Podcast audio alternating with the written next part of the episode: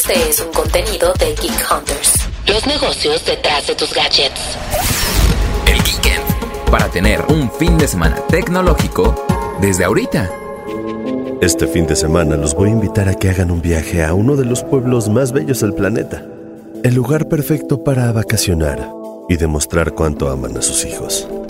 Pero cuidado con lo que se esconde en la niebla. Así es, mis queridos Geek Hunters, este fin de semana tenemos que aprovechar el hype del remake de Silent Hill 2 y de la próxima película para revisitar el pueblo de Silent Hill.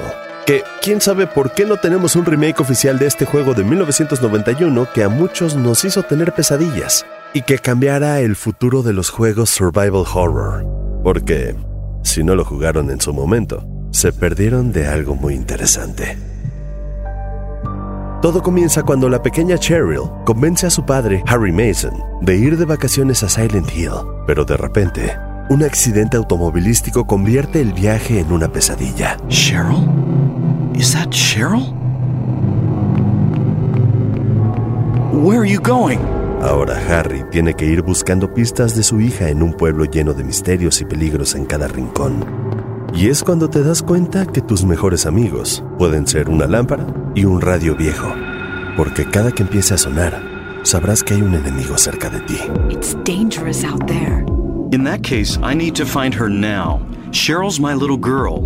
La joya del primer juego de Silent Hill es que nos enfrentó a lo desconocido, y ese objetivo fue el que se fijó Team Silent al momento de que lo estaban desarrollando. Y es que la propia atmósfera del juego es un personaje más, aunque la neblina se utilizó para cortar la visión del jugador ya que en ese momento el PlayStation no tenía la potencia para renderizar el rango de visión del personaje. Entonces, la neblina ocultaba las partes que no se iban a ver bien, pero este elemento le gustó tanto al público que esta atmósfera se utilizó en los demás títulos y se convirtió en una marca de la saga. It's like this is all some kind of bad dream.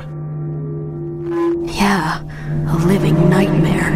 Después de los anuncios que nos dio Konami sobre los siguientes juegos de la franquicia, una serie interactiva, una nueva película y el remake de Silent Hill 2, espero que se mantenga su gran soundtrack, creo que vale la pena jugar el título que lo inició todo. Además, nos sirve para prepararnos para estas fechas de terror, sustos y disfraces. Why I'm still alive even though everyone else is dead.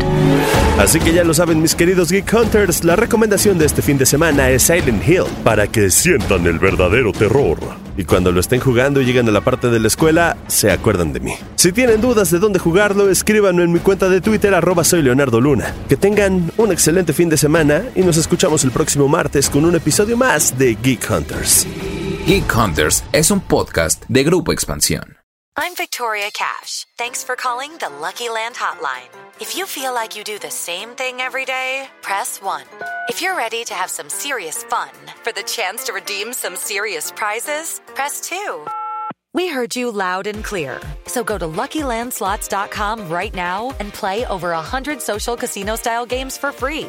Get lucky today at LuckyLandSlots.com. Available to players in the U.S., excluding Washington and Michigan. No purchase necessary. VGW Group. Void prohibited by law. 18 plus. Terms and conditions apply.